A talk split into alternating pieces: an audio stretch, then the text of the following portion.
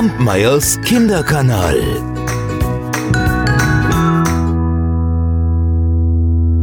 Es war einmal ein Esel. Der hatte viele, viele Jahre seinem Herrn treu gedient. Er hatte die Säcke hin und her zur Mühle getragen. Aber jetzt war er alt und seine Kräfte verließen ihn. Tja, und er wusste, dass alte Esel nicht einfach entlassen werden, sondern dass der Weg sie oft zum Schlachter führte. Und als sich die Gelegenheit ergab, da zögerte der Esel nicht lang, sondern rannte davon. Er rannte nach Bremen. Denn er hatte gehört, in Bremen sei es ganz wunderbar und dort seien die Stadtmusikanten so herrlich gefragt. Musik machen, ja, das konnte er. Und nachdem er eine Weile gegangen war, da lag mit einem Mal am Straßenrand ein Jagdhund. Und der japste und der schnaufte.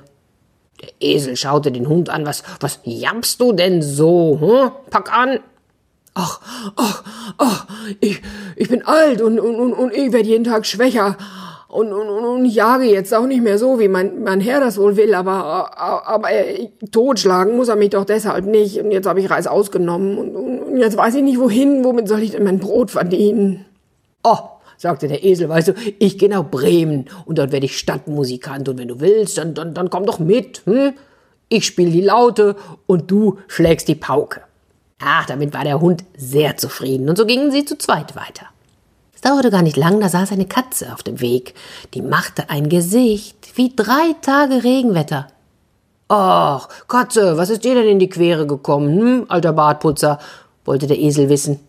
Hm, denn da lustig sein, wenn's einem an den Kragen geht, hm? Ah, ich bin halt in die Jahre gekommen und, und, und da sind mir die Zähne stumpf geworden und, und ich möchte lieber hinter dem Ofen sitzen, als nach Mäusen jagen. Und da wollte mich meine Frau ersäufen. Also bin ich fortgelaufen. Aber wo soll ich denn jetzt hin? Oh, geh mit uns nach Bremen. Du verstehst dich doch auf die Nachtmusik. Du kannst auch Stadtmusikant werden. Und die Katze, die befand diese Idee für gut. Und so ging sie mit. Und bald darauf kamen die drei an einem Hof vorbei. Da saß auf dem Tor der Haushahn und der schrie, der schrie aus Leibeskräften. Och, sagte der Esel, du schreist einem ja durch Mark und Bein. Was ist denn los? Was hast du vor?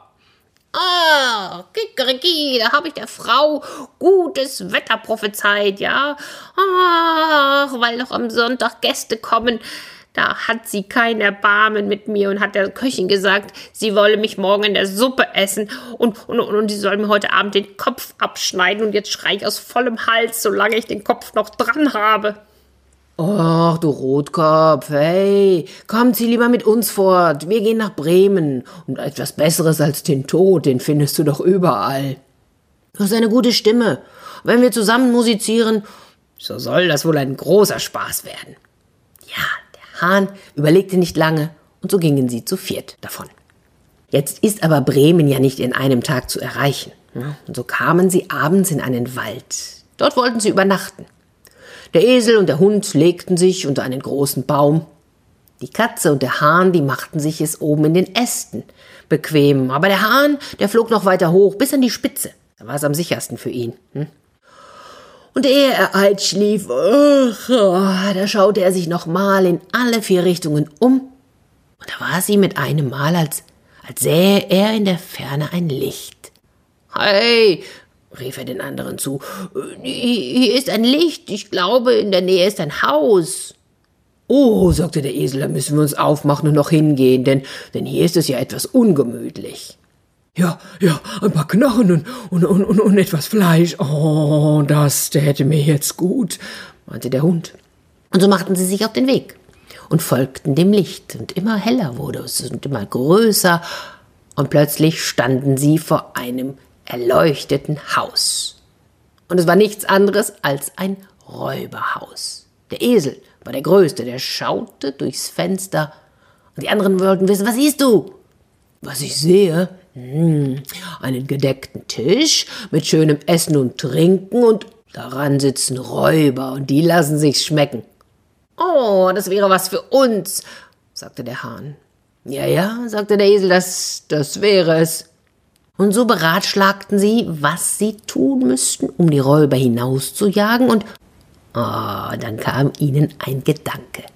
Der Esel musste sich mit den Vorderhufen auf das Fenster stellen. Der Hund musste dem Esel auf den Rücken springen, die Katze auf den Hund klettern und obenauf der Hahn.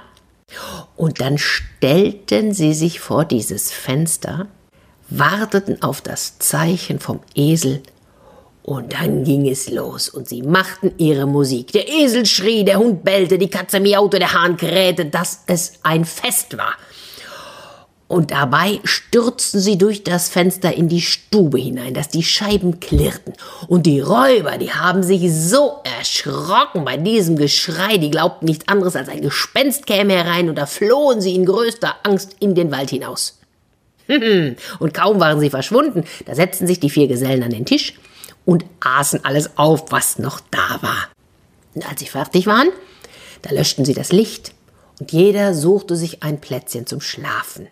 Der Esel legte sich auf den Mist, der Hund hinter die Tür, die Katze auf den Herd bei der warmen Asche. Und der Hahn, der setzte sich auf den Hahnenbalken. Und weil sie alle müde waren von ihrem langen Weg, dauerte es nicht lang und sie schliefen ein. Als Mitternacht jetzt vorbei war, und die Räuber von weitem sahen, dass kein Licht mehr im Haus brannte und alles ruhig war. Da sprach der Hauptmann, ach, wir haben uns ins Boxhorn jagen lassen, hm? Hier, du, geh hin und untersuch das Haus. Und der Abgesandte, der ging zum Haus, aber es war alles still. So ging er in die Küche und wollte ein Licht anzünden. Und weil er die glühenden Augen der Katze für lebendige Kohlen sah, hielt er ein Schwefelhölzchen dran, damit es Feuer fängt. Hm? Aber die Katze, die verstand keinen Spaß, sprang ihm ins Gesicht, spie und kratzte. Oh, da drehte er sich um, wollte zur Hintertür hinaus, aber da lag ja der Hund, der sprang auf und biss ihn ins Bein. Und als er äh, über den Hof an dem Mist vorbeikam, da gab ihm der Esel noch einen tüchtigen Schlag mit dem Hinterfuß. Der Hahn aber, der ja von dem ganzen Lärm aus dem Schlaf geweckt worden war, der rief vom Balken herab, Kikeriki!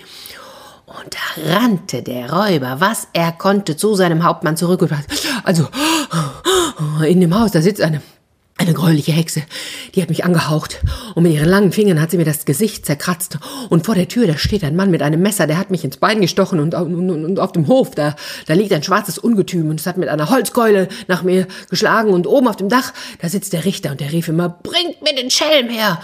Oh, da habe ich gemacht, dass ich fortkam. Tja. Von jenem Tag an, da trauten sich die Räuber nicht wieder in die Nähe des Hauses.